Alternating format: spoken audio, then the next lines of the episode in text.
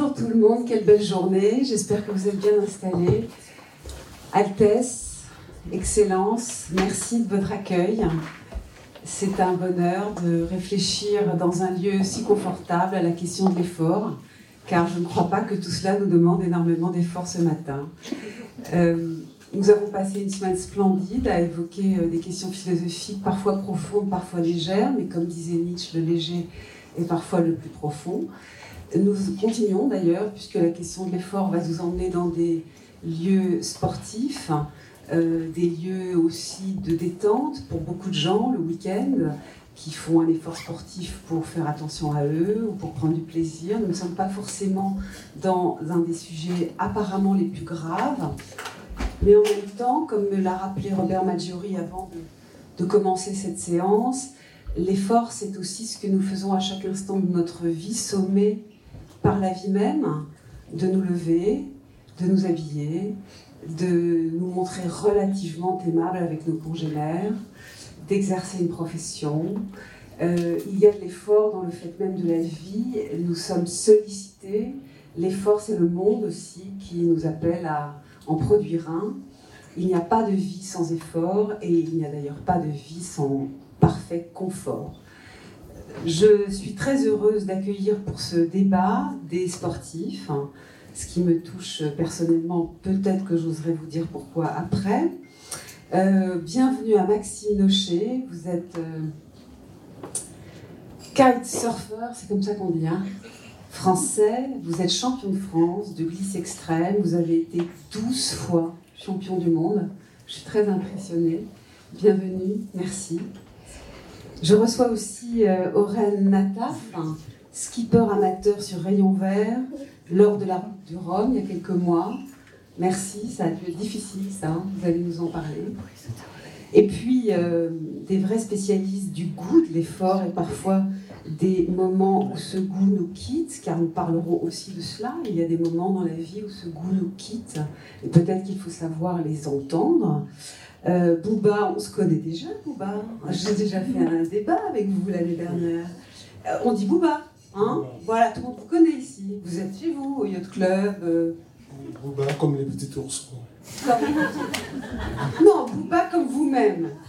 Bouba, vous êtes coach sportif, mais bien évidemment, comme vous êtes un grand coach sportif, vous vous occupez de tout, du corps, de l'âme, du mal-être, de la fragilité et de la force. Merci Bouba, je le sais parce que tout le monde me parle de vous et, ça n'arrête pas d'année en année. Et puis enfin, quelqu'un qui s'occupe peut-être plus spécialement des âmes, quoique je ne fais pas partie des philosophes qui pensent que l'âme et le corps sont séparés. Christian Target, bonjour. Vous êtes coach en, en performance mentale et je présume que cela engage des efforts parfaitement mentaux, mais aussi des efforts sportifs. Euh, engageant le corps, et puis après tout, tous les efforts mentaux engagent le corps. Donc nous sommes euh, sur le même sujet, tous les quatre. Je vais avoir un tout petit prisme euh, personnel dans l'abord de ce sujet, donc comme je crois qu'il faut toujours dire les choses à ses interlocuteurs, je préfère le dire. J'ai moi-même fait du sport d'assez haut niveau pendant toute mon enfance et mon adolescence, qui au passage a contribué peut-être aussi à une certaine solitude, donc je ne considère pas que ces années aient été entièrement euh, magnifiques, mais elles ont aussi été belles. Euh, j'ai fait du tennis en compétition, j'étais classée 0 à 15 ans, j'ai participé au championnat de France plusieurs fois, j'ai été championne d'Alsace de temps en temps. Et forcément, le tennis est un sport parfaitement individuel, où on se bat contre l'adversaire et contre soi-même. Ce n'est pas un sport d'équipe, c'est un sport qui ressemble aux efforts, je crois, que vous faites, même s'il n'y a pas le jeu pour vous, il y a ce rapport à soi, euh, le souci d'une excellence, le souci d'une hygiène de vie constante, peut-être un peu trop d'ailleurs. Je suis ravie d'être sortie de tout cela aussi dans ma vie. Il fallait euh, en sortir. Euh, mais c'est pour vous dire que j'ai quand même apporté deux livres qui viennent de sortir, qui sont très beaux, qui seront peut-être une entrée en matière. Une biographie de Suzanne Langlaine, des toutes premières femmes à avoir été connue pour son excellence tennistique c'est écrit par euh, euh, Jean-Christophe Pifot euh, dans une collection, enfin dans chez un éditeur qui s'appelle Destin. Suzanne Langlaine et la femme créa le tennis moderne. Et puis, Il se trouve c'est quelqu'un que j'ai rencontré dans mon parcours tennistique. Il était très très fort, hein. il était en première série française. Et il est psychiatre, il s'appelle Christophe Bernel. Euh, il était dans ce club que j'ai connu à Paris plus tard, de, Cercle Athlétique de Montrouge. Christophe Bernel, qui a des vraies responsabilités toujours dans le tennis français. Euh, il a écrit un livre aux, éditions Solar qui euh, s'intitule Nadal, Federer, Djokovic, 21 matchs pour entrer dans la tête de ces champions et booster votre mental. Alors je vais, je vais peut-être commencer par cela. Euh, parce que Christophe Bernel évoque très volontiers le fait que il existe, c'est un grand classique en tennis, mais dans d'autres sports aussi, des gens qui sont extrêmement forts à l'entraînement et qui s'effondrent en match. La compétition n'est pas uniquement un effort physique, ni même un effort euh, analogue à celui de, l'entraînement. Et c'est d'ailleurs parfois, dit-on, un problème français, la difficulté à avoir des gens qui soient aussi forts dans les très grandes compétitions nationales et internationales qu'ils le sont à l'entraînement quand on les voit jouer, etc. Donc je vais me tourner vers vous, Christian Target, à propos de la performance mentale, parce que je crois que nous parlons d'abord de cela.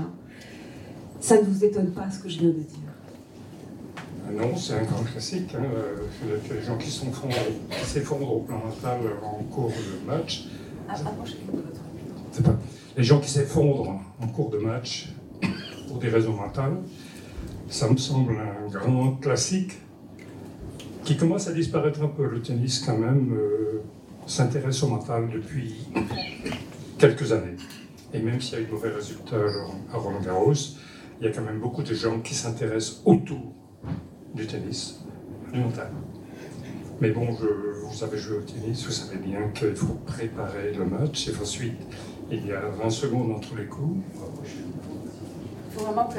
Il y a 20 secondes entre les coups, 20 secondes entre chaque coup. Et là, il faut corriger l'erreur et il faut préparer le coup suivant. Si on ne sait pas le faire, on enchaîne des échecs.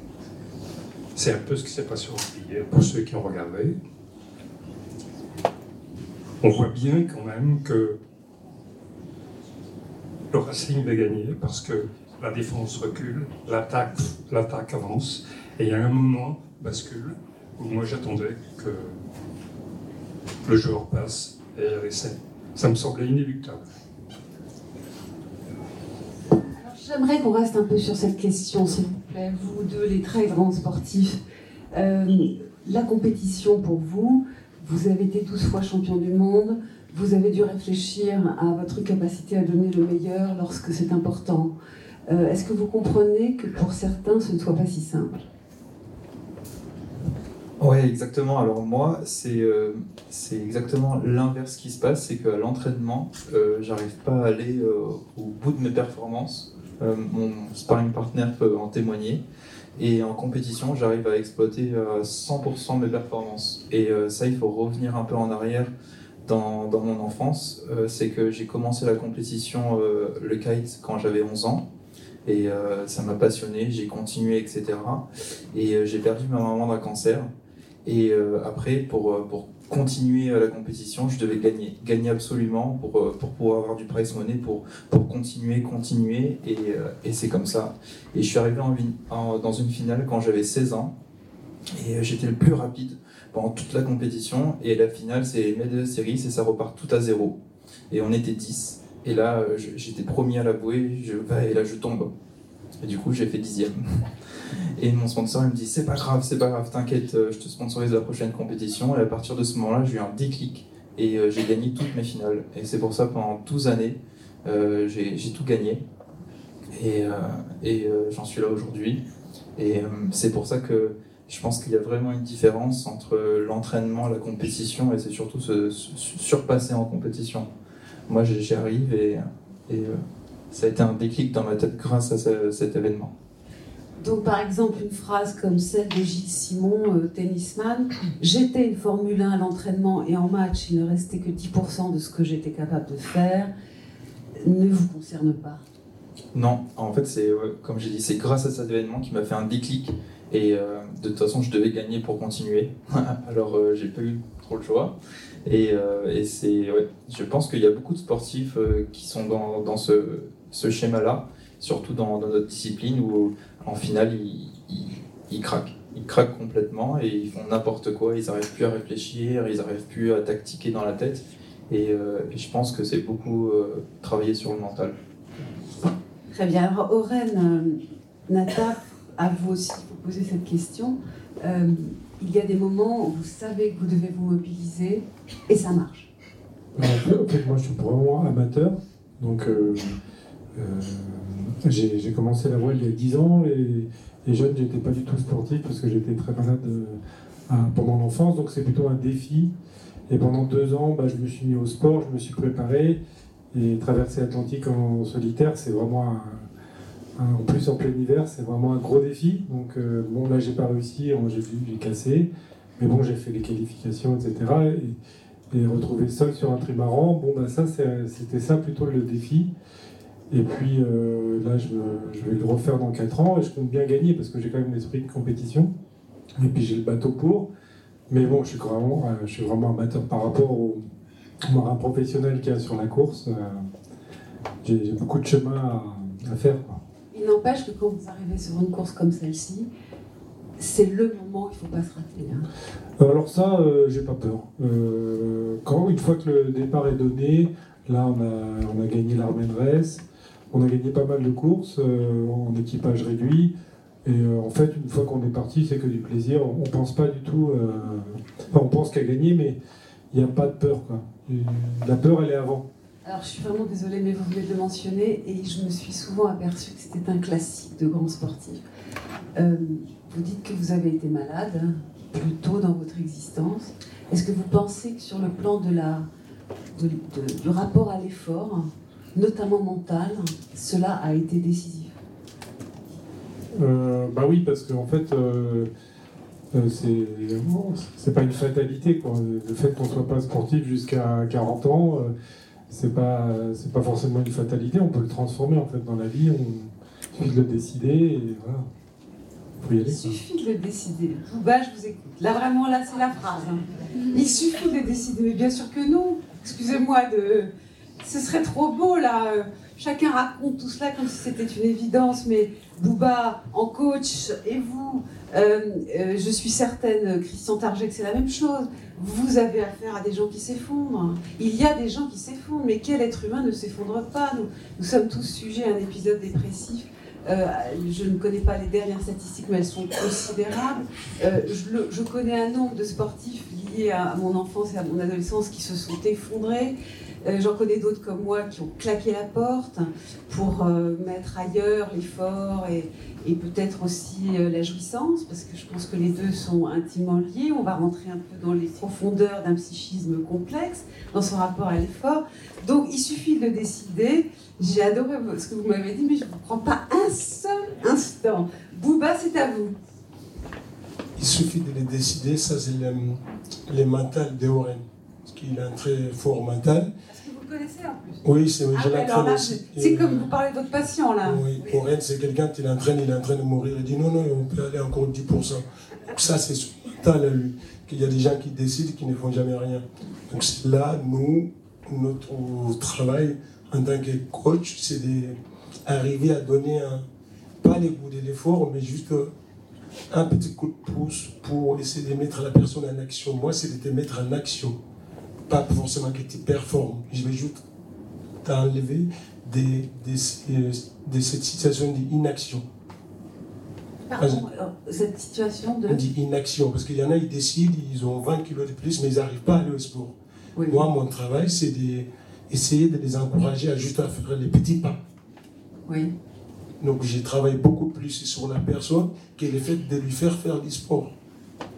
Donc en fait, vous travaillez sur le mental avant Exactement. En fait, on n'est pas un corps, on est un tout.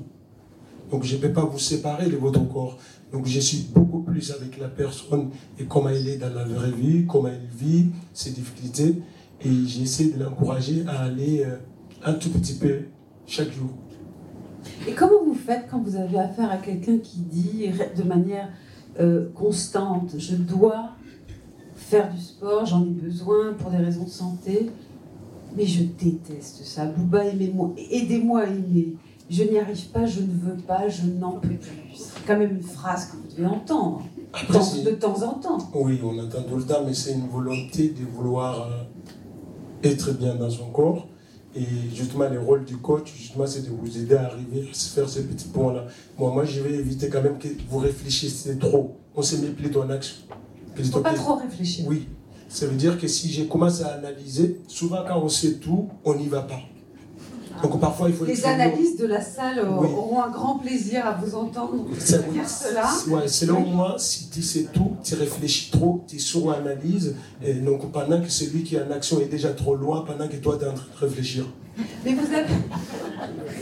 Donc je- vais t'amener plutôt action euh, et pratique Alors, pratique. puisque vous dites que vous n'analysez pas trop, comment vous procédez? Vous parlez, vous touchez, vous créez un contact de quelle nature avec quelqu'un qui a besoin d'être aidé pour aller vers l'effort C'est de l'empathie.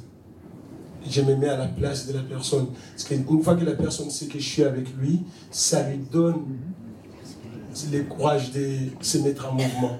Par exemple, j'avais quelqu'un au sixième étage aujourd'hui qui avait fait la fête, qui n'arrive pas à se lever. Il s'est levé en retard et à la fin, il m'a remercié de l'avoir aidé à se mettre en mouvement. D'accord. Donc c'est ça, c'est le plus gros travail que je fais. Christian Target, même question. Comment faites-vous avec quelqu'un qui n'en peut plus? Mais qui n'en peut plus avant même d'avoir commencé? Alors, je, je cherche pourquoi il n'en peut plus. Généralement, c'est le stress. ça, me semble, ça me semble la première évidence. Ceux qui n'en peuvent plus, ce sont des gens qui. alors, c'est quoi un athlète de niveau? C'est quelqu'un qui est extrêmement programmé, qui, est, a des, savoirs techniques extrêmement précis, et dans lequel le stress intervient. Je dois être un facteur de stress, par exemple parce que c'est une obligation à laquelle on se place. Et euh, le stress, en fait, met une espèce de, de virus dans les programmes moteurs. De, même chose pour ceux qui, ont, qui sont dans la salle, tous les gens qui ont un haut niveau de technicité. Il suffit de se poser une question sur cette technicité, d'un doute sur la technicité, et le stress est là. Donc, pour répondre à votre question, je cherche à traiter le stress préalable. Et ce qu'a dit tout à l'heure Maxime est exceptionnel. J'ai rarement rencontré de champions, j'ai côtoyé beaucoup de champions olympiques et de champions du monde avec qui j'ai travaillé. Je n'ai jamais rencontré un qui soit dans cette configuration. C'est tout à fait Quelqu'un qui vous dise il suffit de le décider. C'est ça Quelqu'un qui vous dise il suffit de le décider. C'est ça qu'il a dit tout à l'heure. Oui, oui. C'est magnifique, il a dit ça spontanément. Hein. C'est tout à fait exceptionnel. Je n'ai jamais rencontré. Moi, j'ai plutôt rencontré des champions du monde de l'entraînement, c'est-à-dire des gens qui étaient très bons à l'entraînement Eh et pas bons en compétition, parce que le, le- la perspective de, de performer leur, fait se poser des questions. Et puis, notez cette histoire de virus. C'est c'est une image, mais le virus qui rentre dans les programmes moteurs, c'est fini, il n'y a plus de programme moteur. Alors, je voudrais vous, vous citer une, un, extrait d'une interview de Nadal qui évoque Christophe, Christophe Bernel. Je crois que c'est un peu ça que vous dites là, mais peut-être est-ce une nuance supplémentaire. Mon principal souci, dit Raphaël Nadal, lors d'un match de tennis, c'est de faire taire les voix en moi, de ne garder en tête que le point que je suis en train de jouer et rien d'autre. Alors ça, je peux témoigner que même à des niveaux infiniment plus bas, c'est très difficile dans ce sport-là, le tennis, d'oublier. D'oublier, de se forcer à oublier, ce qui est une gageure, même cette expression pourrait être contestée, d'essayer d'oublier ce qui s'est passé pour jouer ce point. Mais est-ce que dans des, euh, dans des sports où vous n'avez pas d'adversaire immédiat, comme de votre côté du filet, dans des sports de soi à soi, comme ceux que vous pratiquez tous les deux, euh, Maxime et Aurène, euh, cette idée de, d'essayer d'oublier les erreurs qu'on a faites dans l'heure qui vient de se passer, dans les, dans les trois minutes qui viennent de se passer, de faire taire toutes les voix du regret et du remords, est un enjeu pour vous aussi. Est-ce, est-ce que vous, vous pensez le problème de, cette façon, Maxime? Alors, euh, si on prend l'exemple dans une compétition, c'est vrai que, alors, euh, moi j'ai beaucoup de voix dans ma tête, euh, dans une manche, Mais euh, c'est vrai qu'on fait un sport euh, très physique. Du coup, on a mal aux jambes, on a mal aux bras et, et euh, ça, ça dit j'ai mal, j'ai mal, j'ai mal. Mais des fois, on arrive à passer au-dessus. Il suffit qu'il y ait un concurrent qui nous dépasse et là, on se dit non, mais on n'a plus mal. Allez, on force, on force, on force. Du coup, c'est une bonne phrase. Et, et moi, dans l'exemple, c'est qu'après la compétition, j'ai normalement entre une et deux semaines où, de, de break où je suis en déprime. En déprime parce que je suis allé au-dessus et la redescente, elle est très très très dure.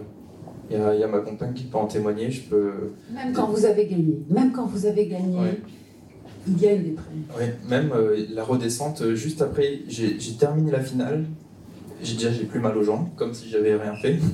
Et après, euh, c'est la descente aux enfers. Pendant une semaine, et après, ça, ça va mieux. Mais euh, c'est très dur. Et vous, Oren Bah, nous, on n'a pas trop ce problème parce qu'on fait du large, donc. euh, Mais on peut faire au large. hein. Et essayer de les oublier pour repartir, Oui, mais il y, y a tellement de temps, en fait, entre. euh, on est 24 heures sur 24 euh, opérationnel, même si on dort que par tranche de 20 minutes. Euh, on fait des erreurs, on les oublie, on, on est déprimé, on est euphorique, on a, on a tout ça dans une journée. Donc, euh, en fait, le plus dur, c'est de passer du temps avec soi-même. Donc, euh, c'est- ça le plus dur parce qu'il n'y a pas d'échappatoire. Et là, euh, il faut réussir à gérer en fait dans la longueur. Et, surtout, le sommeil est très important parce que si on, on, zappe le sommeil, alors là, les, mauvais moments prennent le dessus et on n'arrive plus à être conscient. Et là, on fait des grosses erreurs. Et donc, il faut vraiment se forcer à dormir. Et là, la récupération, euh, c'est pas une course qui dure euh, deux heures, c'est une course qui dure 15 jours, parfois 10 jours. Et donc, on doit vraiment gérer ça sur les 24 heures. Et, là, le mental est très important pour euh, arriver à se préserver, même si on se blesse. ben, il faut se soigner, il ne faut pas laisser traîner. En fait, on apprend à, se préserver soi en premier, parce que c'est le seul outil qu'on ait à bord euh, de, de. Alors, Rafa, comme on l'appelle aussi Nadal, c'est dans le prolongement, à mon avis, direct de la phrase que je viens de citer de lui, dit aussi que parfois il y a des moments incroyables dans l'effort où euh, je dirais presque que c'est un moment esthétique où on salue la beauté d'un point que vient de faire l'adversaire. Normalement, dans une compétition sportive, l'adversaire, on, on- on veut, on veut, alors, vous comprenez ce que je veux dire, on veut, on veut le détruire, on veut, le vaincre, plus exactement, on veut le vaincre. Et ce moment où il fait un point exceptionnel, on est comme apparié dans un moment extraordinaire, comme un, couple qui, vient de faire un point sublime. Et même si on l'a perdu, si l'adversaire a été grandiose, il y a comme un, comme un enthousiasme esthétique. Bravo, quoi. Et pour ça il faut avoir fait taire toutes les voix. Toutes les voix qui disent mais euh, tu ne te bats pas assez, mais tu n'es pas bon aujourd'hui. ça. Il faut s'oublier complètement soi-même pour jouir de la beauté de l'effort de l'autre. Qu'est-ce que vous auriez à en dire, Christian Target? Il faut dire que Nadal est. un- Je me demande même si c'est un être humain. Il est extraordinaire. Il est hors norme, absolument hors norme. Ben, moi, j'adore la façon de vous le présenter en tant que philosophe. Les- dans mon travail, ça s'appelle le- la fluidité, ça s'appelle le flow. Et le flow, c'est exactement ce que vous venez de regarder avec beaucoup de poésie. Mais c'est vraiment un moment euh, dans lequel on ne s'appartient plus. Je, je, je parle de moi, hein, je parle de mes, de, mes- de mes- athlètes champions. Et c'est des moments euh, J'appelle ça, moi, c'est la, la- formidable qualité d'être. Et ça n'appartient qu'à soi. C'est le moment de flow, je ne peux, peux pas l'expliquer plus que ça. C'est des moments de fluidité que j'appelle maintenant fluidité performance. Mais tout le monde a connu ça. La fluidité de bien-être, tout le monde a connu ça. C'est des moments d'exception, ça nous tombe dessus, on ne sait pas trop pourquoi. Et quand on est dedans, c'est magique. Et tous les athlètes de haut niveau, j'ai beaucoup travaillé avec les gens, avec Michel Desjoyeux notamment, euh, qui m'ont bien expliqué que c'est des moments d'élection dans lesquels les décisions se prennent d'elles-mêmes. Ils, sont devant leurs décisions. Ils ne prennent même plus de décisions, c'est automatique. Quand je parlais de stress tout à l'heure, c'est des freins à cet état-là, merveilleux, que vous, décrivez bien, mieux que moi. Et Bouba, qu'est-ce que vous en pensez cette beauté de l'effort, on ne s'appartient plus? Et on voit l'autre, on n'est même plus en soi-même, on voit un instant sportif extraordinaire. Après, oui, si c'est moi qui gagne, oui, je suis Ah, content. Euh, mais oui, après, c'est un maman que moi non plus, je ne saurais pas l'expliquer. Moi, moi, je suis en train de faire une formation avec lui. Mais euh, il y a un truc qui m'intéresse, c'est si on fait une erreur et qu'on n'arrive pas à faire taire les voix. Oui. Euh, Oui. Moi, ma réponse, c'est qu'est-ce qui est actionnable maintenant? Je ne vais pas analyser l'erreur. Ça, Il ne faut pas l'analyser. Voilà. C'est pas le moment. j'ai j'ai pas le temps de dire. Euh, oh, tu- j'ai pas le temps d'avoir euh, toute l'Afrique dans ma tête là. J'ai besoin de voir, ok, j'actionne quoi maintenant? Quel est le next step? Parce que je, je réfléchirai une heure plus tard, une fois que ce sera fini. Et vous allez vraiment réfléchir une heure plus tard Oui, ou pas? oui, oui, j'analyse toujours qu'est-ce qui s'est passé, mais maintenant, c'est qu'est-ce qui est faisable maintenant? Comme les gens qui disent, j'arrive pas à m'élever à l'esport. Mais qu'est-ce qu'on peut faire maintenant? Peu, mais quoi? On actionne. Pratico-pratique, pragmatique. Plutôt que de réfléchir euh, et pendant que les temps passent et qu'on on loupe quelque chose qu'on aurait pu faire si on n'avait pas eu toutes les voix dans sa tête. Alors préparez vos questions, mais avant, j'ai un, un dernier point qui me travaille depuis longtemps d'ailleurs, et que je voudrais évoquer avec nos invités, mais préparez vos questions, après ce sera à, à vous la salle. Agassi est un autre type extraordinaire du tennis, hors norme, absolument hors norme, qui a dit un jour dans sa, dans son autobiographie, enfin, il, il a fait un livre, vous savez, qui est, qui est- qui est tout à fait passionnant, et, je- et il a dit comme ça, je hais le tennis je hais le tennis. Je ne peux pas l'expliquer, mais moi j'ai parfaitement compris cette phrase. Et je voudrais vous demander à vous tous, comment se fait-il que dans des choses qui nous passionnent, et la passion sollicite plus que n'importe quel aspect du quotidien, la passion nous sollicite. Il n'y a pas de passion sans mobilisation, sans effort. Ça donne énormément de plaisir. Mais comment se fait-il qu'il y ait presque toujours ce moment où cette chose qui nous passionne le plus, nous la haïssons Est-ce que c'est quelque chose qui vous a déjà frappé? Ou bien je parle chinois là? Euh, non, moi, c'est quelque chose qui m'a vraiment frappé. C'est euh, j'ai eu une période de burn-out juste avant le Covid. C'est euh, quand on est au top pendant si longtemps, j'ai perdu les championnats du monde. Du coup, euh, j'ai pas réussi à, relever, euh, de, recommencer l'entraînement, etc. Et aussi euh, la, vie, la vie qui coule, pas de sortie pendant toutes ces années, pas, c'est comme si j'avais pas profité de la vie. Du coup, bah, j'ai fait une impasse d'un an où j'ai profité, euh, sorti, etc. Et en fait, c'est euh, le sport, c'est quand même en moi. Et euh, ça, me manquait tellement que je suis revenu. Et je suis revenu pour, euh, pour préparer les Jeux Olympiques de l'année prochaine, comme le qualité est une discipline. Et c'est la seule chose qui me manquait personnellement à, avoir. Et, là, c'est- très dur. C'est très dur de revenir après, après un échec et surtout voilà, de d'être euh, en bas et de, de regravir petit à petit parce que c'est pas qu'on va revenir, hop, on va gagner des compétitions, mais c'est on revient, on est 20e, on est 15e, hop.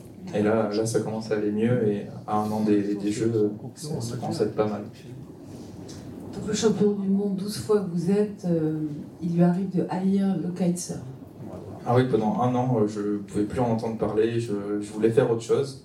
Et, euh, et euh, j'avais fait des études de finance, du coup, moi, en tant que sportif, c'est génial, on peut, on peut exploiter ses performances et le mental dans, dans ce travail. Et euh, en fait, euh, ça me plaisait pas de rester dans un bureau et, et vo- voir les autres naviguer. Et c'est pour ça que je suis, je suis revenu euh, sur le circuit. Aurel Nataf, qu'est-ce que vous en pensez? Euh, L'enfer, ça fait, ça fait partie de la navigation en fait. Euh, on sait que quand on part, on va avoir euh, 30-40% de, de très mauvais moments. euh, euh, parce que le bateau tape, parce que euh, il y, a, il y il y a une panne de pilote, parce que il y y a des y galères qui arrivent euh, à peu près chaque jour. et qui sont plus ou moins ennuyeuses. Et en fait, plus on accepte ça, et mieux ça se passe. Et donc en fait, euh, l'enfer il est là, mais il faut l'accepter. Et puis, euh, ce qui est drôle, très drôle, des fois c'est vraiment l'enfer, et puis on arrive au port, et puis une semaine après on a envie de repartir, même si on a vécu l'enfer. Euh. donc c'est ça fait partie du truc, et il faut l'accepter en fait. Bouba, qu'est-ce que vous en pensez? Il vous arrive à vous-même à haïr votre métier? Qui vous passionne, je sais.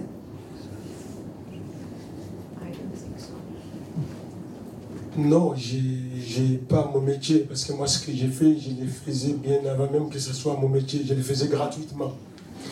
Donc, je n'ai pas mon métier. Après, les, les dangers avec les gens qui sont très passionnés, ils peuvent très vite se fatiguer parce que tu travailles, tu travailles parce que plus euh, tu réussis, plus tu vas réussir. Donc, il y, a plus de repos.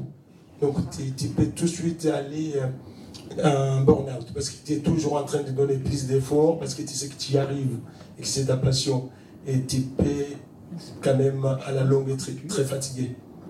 Et ça te rendre compte. Donc pour vous, c'est la fatigue, Bouba, C'est la fatigue, mais pas un problème Non, non, je ne peux pas dire mon métier, moi j'adore mon métier. Bah alors les autres, parlons des autres. Les autres que vous voyez arriver, parfois de très haut niveau. Je, je présume que vous coachez des gens qui sont à de très haut niveau sportif. Moi, les, les gens de très haut niveau, j'ai une personne qui était de très haut niveau. Un jour, il a juste. Euh, quand il a commencé à réfléchir sur son métier, il a arrêté. Simple. Vous voyez, commencé à réfléchir est-ce que j'aime ça ou j'aime pas ça alors qu'il a fait de l'automobile, c'est un pilote, il a fait du pilote pendant 10-15 ans. Quand il a commencé à réfléchir sur son métier, il a arrêté. Il est passé à autre chose. Ce qui ne sera pas l'école, tout le monde, c'est très exceptionnel. Je pense qu'au moment où on commence à se poser des questions, soit il y a une démotivation, mais c'est d'aller chercher plus profond et aussi de se poser la question est-ce que je vais continuer comme ça dans 5 ans, dans 10 ans? Est-ce que je vais pouvoir subir ce que je suis maintenant? Si la réponse est non, lui faire que Christian Target.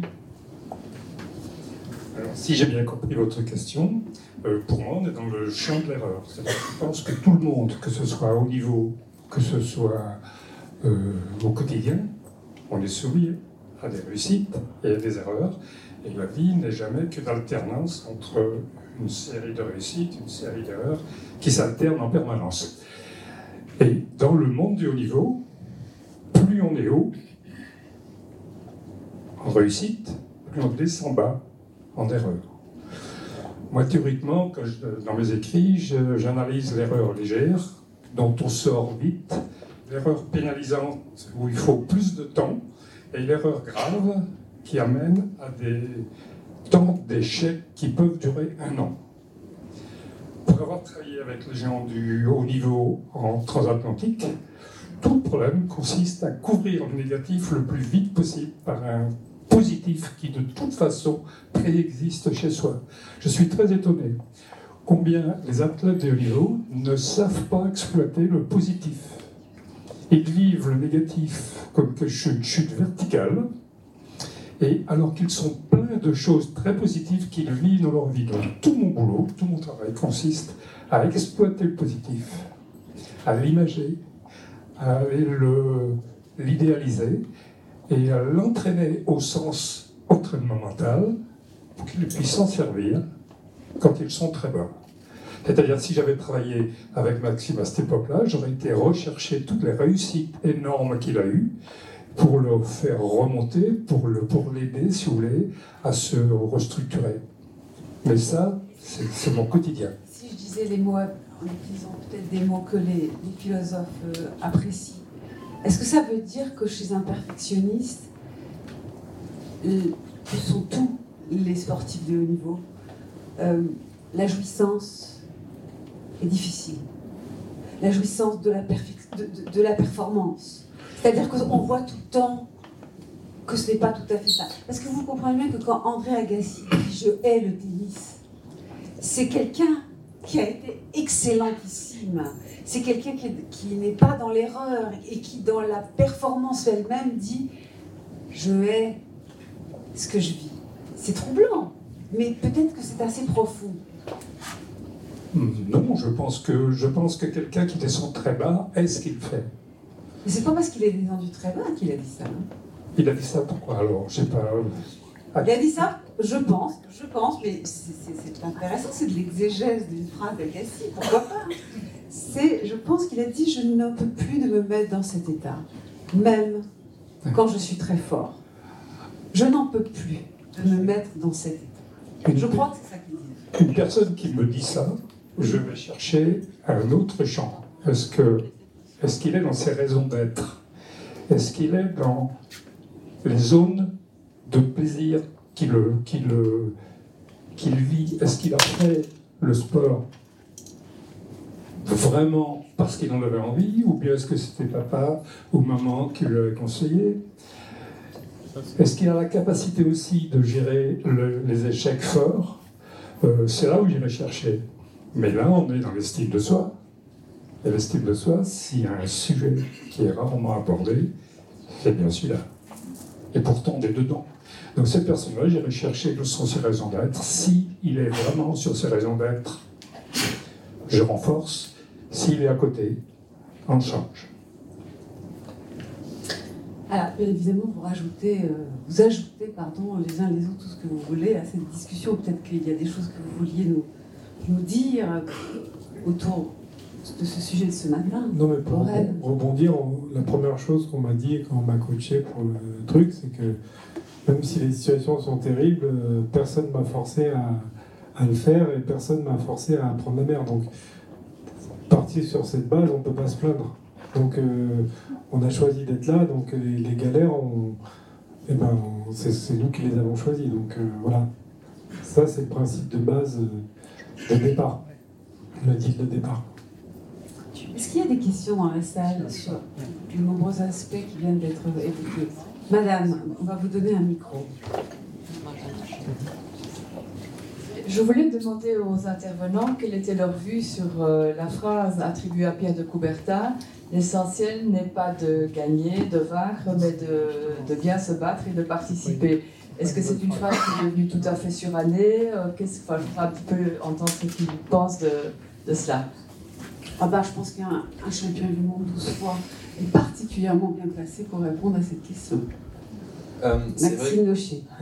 quand on va sur une compétition, euh, on va se battre et on se bat pour gagner. C'est, on, on va, après, on peut ne pas gagner, mais on aura été au 100%. Moi, en tout cas, quand j'y vais personnellement, c'est si j'y vais, j'y vais à 100%. J'y vais pas pour participer ou pour, euh, ou pour faire de la figuration. C'est vraiment euh, me dépasser à chaque compétition euh, dans n'importe quel sport. Je bois du petit lait parce que j'ai jamais rencontré un sportif valider cette phrase. Vous voyez Euh, À vous. euh, Pour moi, euh, c'est dit- vous la validez, vous, Rennes? Bah oui, parce que moi je suis amateur, Ah bon donc euh, parce que déjà quand je me suis retrouvé au départ de la route du Rhum, euh, c'est tout le chemin que j'avais fait euh, en tant qu'amateur et, et j'étais pas très bon en voile. Enfin, j'étais, j'ai, voilà, j'ai, j'ai débuté il y a pas très longtemps, donc déjà de me retrouver là, c'était déjà une victoire. Après, euh, euh, oui, on aime bien gagner, mais c'est, dans, un deuxième temps, mais mais là, pour moi, c'était déjà une victoire d'être au départ. quoi. Donc, euh, parce que je suis amateur, hein, je ne suis, pas- pas un sportif professionnel comme, comme monsieur. donc. Une autre question. Il y avait un doigt levé juste là. oui. Monsieur. Voilà, juste là. ce- Oui, les deux messieurs.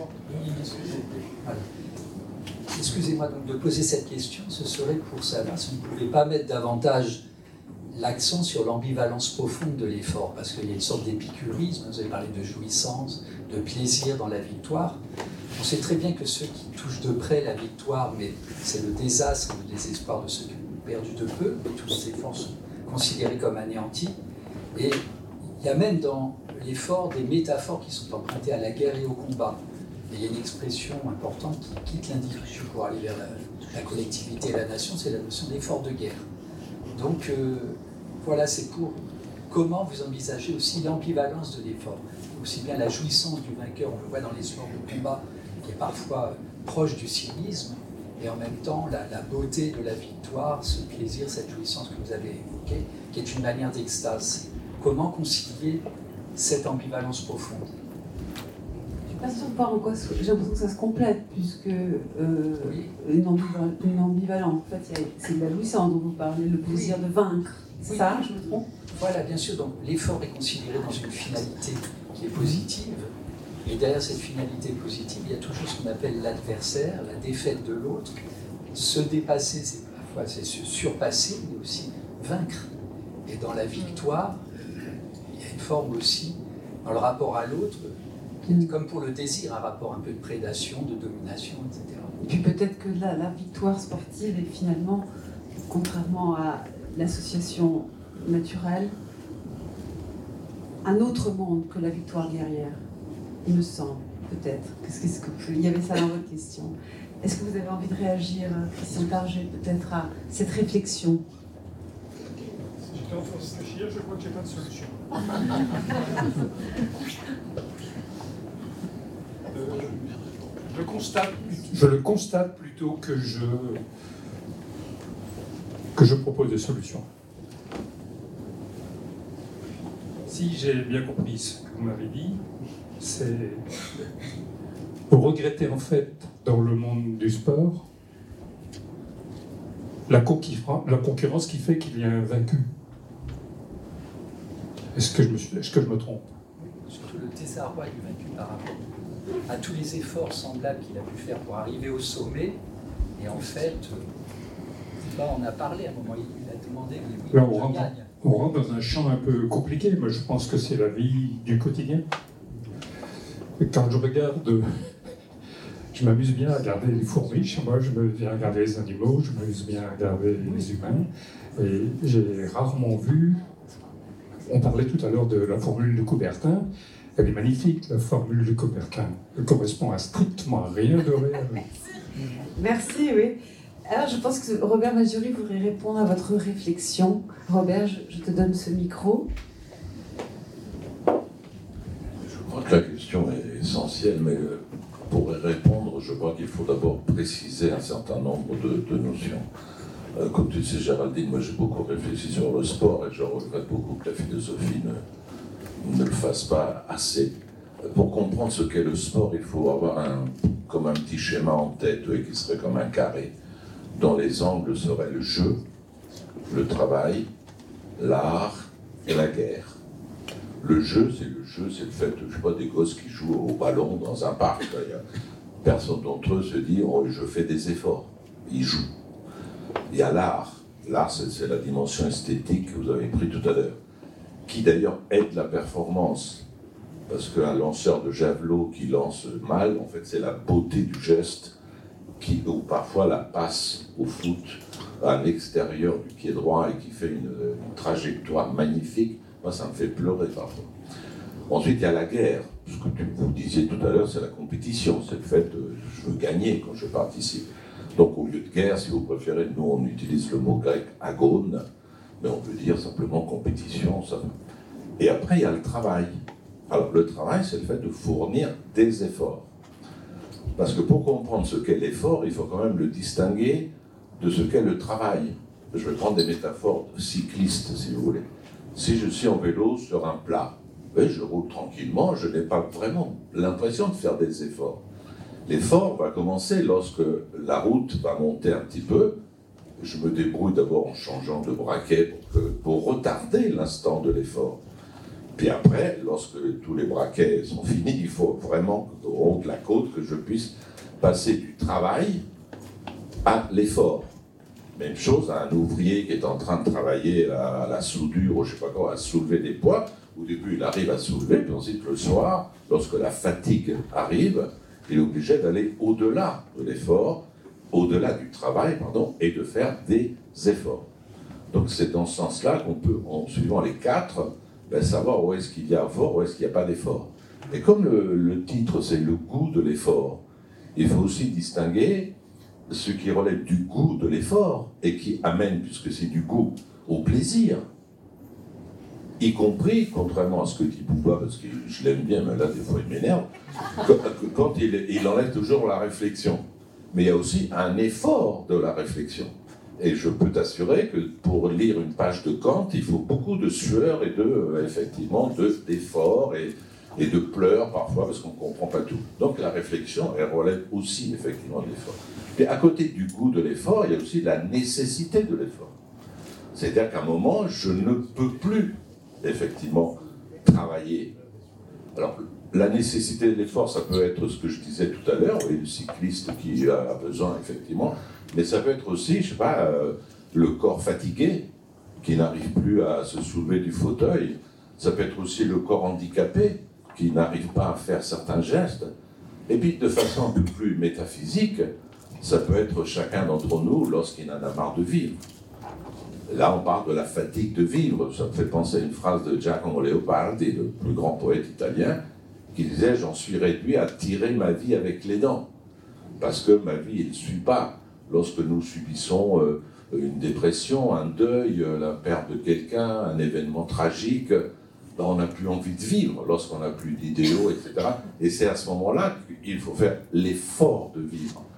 De la même manière que vivre ne correspond pas toujours au fait que je pédale en plat, mais parfois ça veut dire que je suis en train de grimper le tourmalet et que j'y arrive pas et que je m'écroule. Du coup, ça appelle l'autre. C'est-à-dire que dans le sport, il y a une dimension que certainement vous accepterez immédiatement, qui est celui de la collaboration, qui signifie littéralement travailler ensemble, que ce soit l'athlète avec le coach ou que ce soit les joueurs eux-mêmes. Donc si on, fait toutes ces précisions, on comprend quand est-ce qu'on a besoin de l'effort et quand est-ce qu'on n'en a pas, quand est-ce qu'on jouit de l'effort qu'on a fait, de l'élève qui a travaillé euh, sa philosophie et puis qui a une très bonne note au bac, ben, il est content, c'est la justice. Et bien aussi l'effort destructeur, c'est-à-dire celui qui, qui, abîme le corps déjà abîmé euh, par le travail, par, les, par les, le rythme du boulot et ainsi de suite. En fait, je n'ai pas de questions.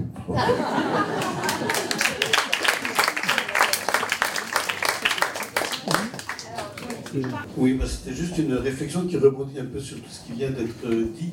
En fait, euh, on peut parler. Euh, l'effort s'applique à toutes les facultés humaines.